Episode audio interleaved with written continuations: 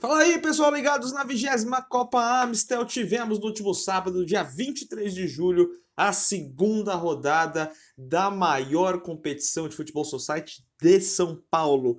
E no Master, o atual campeão Marotos conseguiu sua primeira vitória, mas assim, sem emoção? Você quer sem emoção?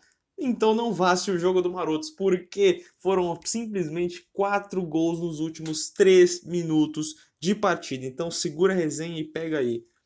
Primeiramente, quem saiu na frente foi o Wolves Futset, que era o adversário do Marotos pelo grupo A do Master com o Thiago, logo aos dois minutos. Aos 12 foi a vez do Fernando fazer o dele depois de uma assistência de calcanhar do Arnaldo. No segundo tempo, aos 7 minutos, o Rafael conseguiu pegar uma sobra da intermediária para colocar o Marotos na frente do placar, a primeira virada da partida. Depois, aos 12 minutos, ou seja, 5 minutinhos depois, o Marcelo pegou o lateral cobrado pelo Evandro e fuzilou de fora da área no ângulo esquerdo do goleiro. Aí, se prepara, respira, calma.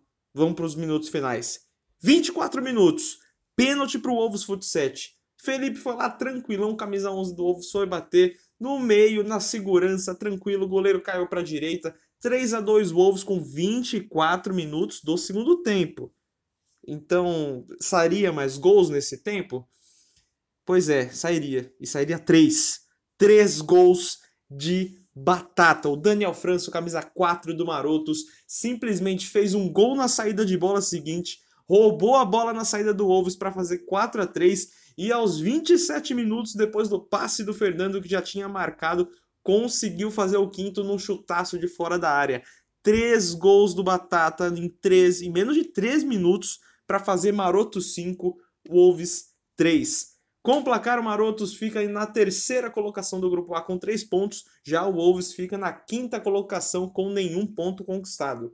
Na próxima rodada, o Marotos tentará sua segunda vitória diante do Malta enquanto o Wolves buscará seus primeiros pontos diante do Martesão.